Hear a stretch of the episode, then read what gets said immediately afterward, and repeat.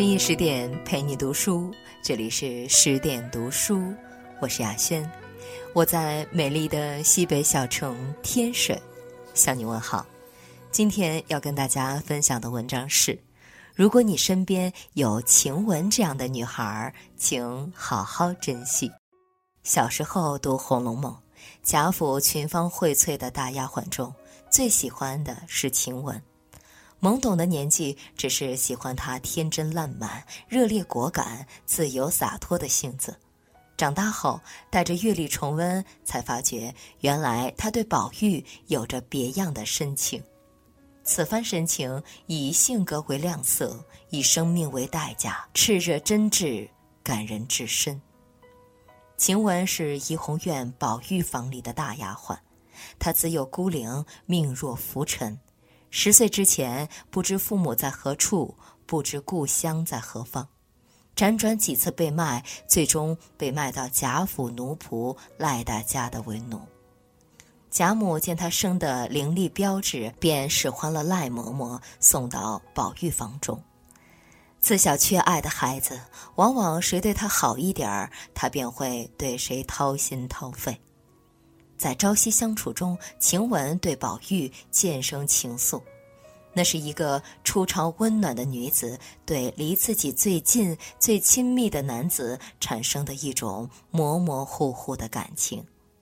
她可能自己都不知道在爱着，但就是想着对他好。宝玉写了几个字，他等了宝玉一天，顾不上手冻得僵冷，亲自爬高梯贴在门上。宝玉醒了要喝水，睡在旁边的麝月都没醒，他先醒了来照顾。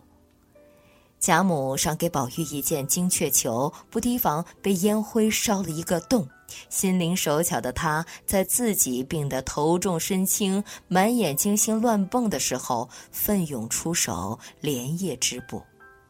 看到宝玉在一旁未去休息。他急得嚷道：“小祖宗，你只管啰嗦着熬夜，明儿把眼睛抠漏了怎么处？”却不顾自己病得七荤八素，依然狠命咬牙挨着，生怕宝玉着急用衣服。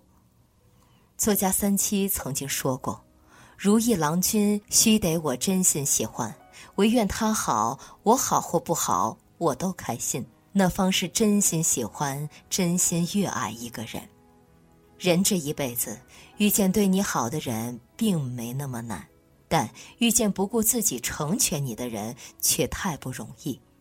真心待你的人，也许不会说些良言暖语，却会在行动上无微不至，护你周全。提起晴雯，我们很容易想到她看似任性霸道，甚至有点蛮不讲理的撕扇子情节。给宝玉换衣裳时，他不小心把扇子跌坏了。宝玉说了他两句，他便伶牙俐齿地嗔怪起来，还把扇子撕了，真是得理不饶人。但是你只看到他的小性子，却没看到他背后的一往情深。因为在乎，所以赌气；因为深爱，所以哭泣。恃宠生嗔之后，不是忙不迭又转嗔为喜了吗？这是一个女孩对于自己依恋的男子多么真实、多么鲜活的情感表达。如此情真意切，是一同侍奉宝玉的袭人难以做到的。袭人精于世故，步步为营，所以一有机会就和宝玉行云雨之事，渴望借此获得名分。而晴雯对未来却没有太长远的算计。他只知道对宝玉好，狠狠的好，却从未想过这份情在现实中会走向何处。按理说，晴雯的前途本是相当可观的，连王熙凤都说，若论这些丫头们，总共比起来都没晴雯生的好。贾母也夸她模样标致爽利，只需要用点心计，一手好牌，便能打出满堂彩来。可是晴雯却不管这些，爱就爱了，管他什么身份，他要的只是爱情中的一颗真心和一份尊严。当宝玉邀请他一起洗澡时，他断然拒绝：“罢了罢了，我不敢惹夜。还记得碧痕打发你洗澡，足闹了两三个时辰，也不知道做什么呢。我们也不好进去的。后来洗完了，进去瞧瞧，地下的水汪着床腿儿，连席子都汪着水。我没工夫收拾水，也不用同我洗去。她是一个懂得洁身自好的女孩，不会跟宝玉牙腻。有着高贵的自觉自省意识，不屑于以这种方式博得宝玉的爱，他也是真正珍视这段关系，只是想着一直就这么下去，大家相守到老，但从未想过给自己争得一个什么样的身份。正如胡兰成所分析的，晴雯最亲着宝玉。但她满足于只是自己与宝玉这样接近的同生同在于大观园的好日子里，他对宝玉之情大都是未有名目的。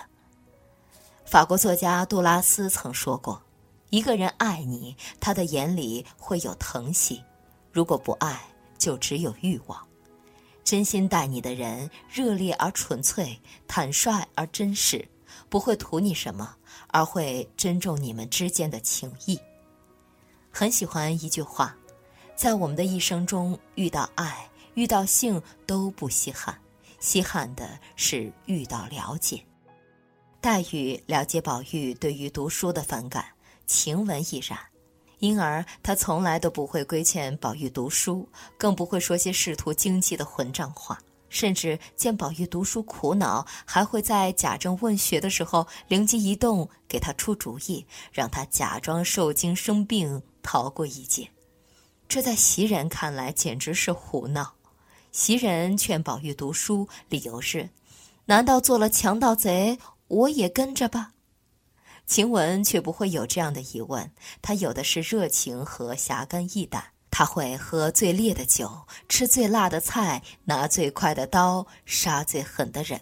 他会动用自己的才华和能力，帮助宝玉做个出色的江洋大盗。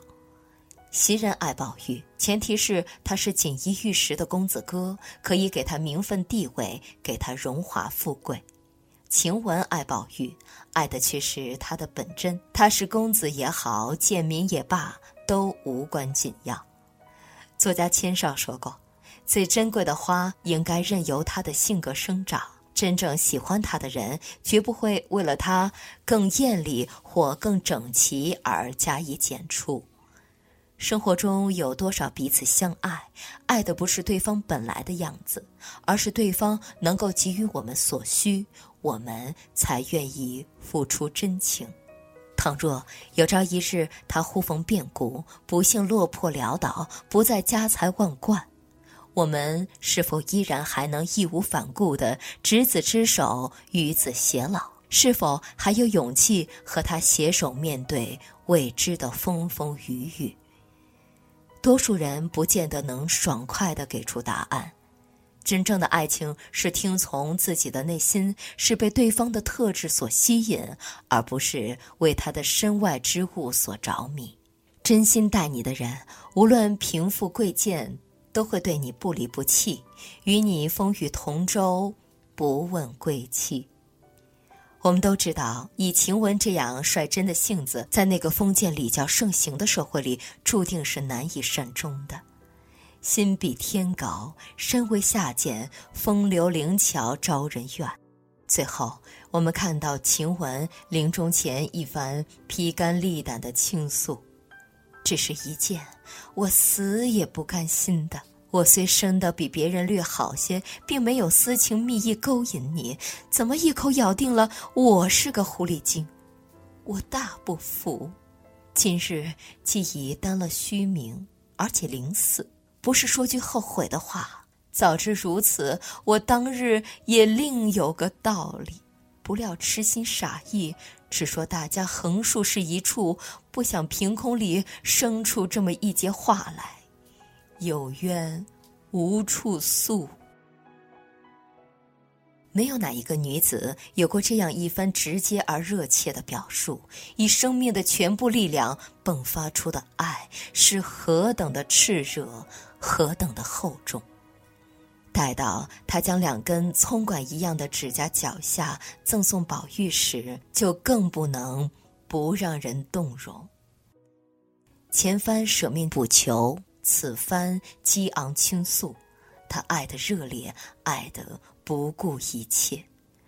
正如斯汤达墓志铭上的那句话：“写过，活过，爱过，求人得人是一种大圆满。”对宝玉来说，这一生有一个肯为他拼了命的人，是幸福的，也是幸运的。然而，现实生活中又有多少人能为了一个人奋不顾身呢？大多数不过是在感情与利益中不停的思量，不断的权衡，最后做出一个精致的利己主义者的抉择。说到底，还是因为用情不深。只有真心待你的人，才能够为爱而生，为爱而死，无怨亦无悔。《大话西游》里有一句台词：“曾经有一份真诚的爱情放在我面前，我没有珍惜。等我失去的时候，我才后悔莫及。人世间最痛苦的事莫过于此。在这个浮华的人世，真心难求，深情难觅。”如果你身边有晴雯这样的女孩，请一定好好珍惜。这样的女孩特别美丽，特别可爱，特别珍贵，也特别值得被温柔以待。深夜十点，今天的文章就分享到这里。更多美文，请继续关注微信公众号“十点读书”，也欢迎把我们推荐给你的家人和朋友，让我们一起在阅读里成为更好的自己。我是雅轩，我们晚安。好久没有你的心，好久没有人陪我谈心。怀念你柔情似水的眼睛，是我天空最美丽的星星。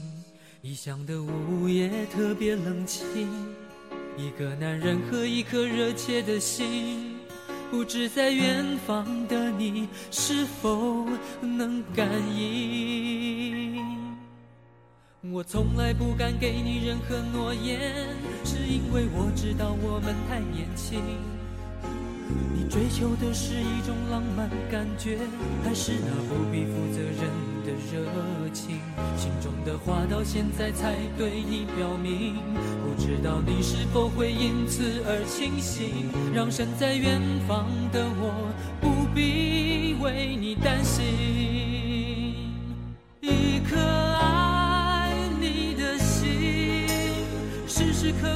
为你转不停，我的爱也。曾经深深温暖你的心灵，你和他之间是否已经有了真感情？别隐瞒，对我说，别怕我伤。心，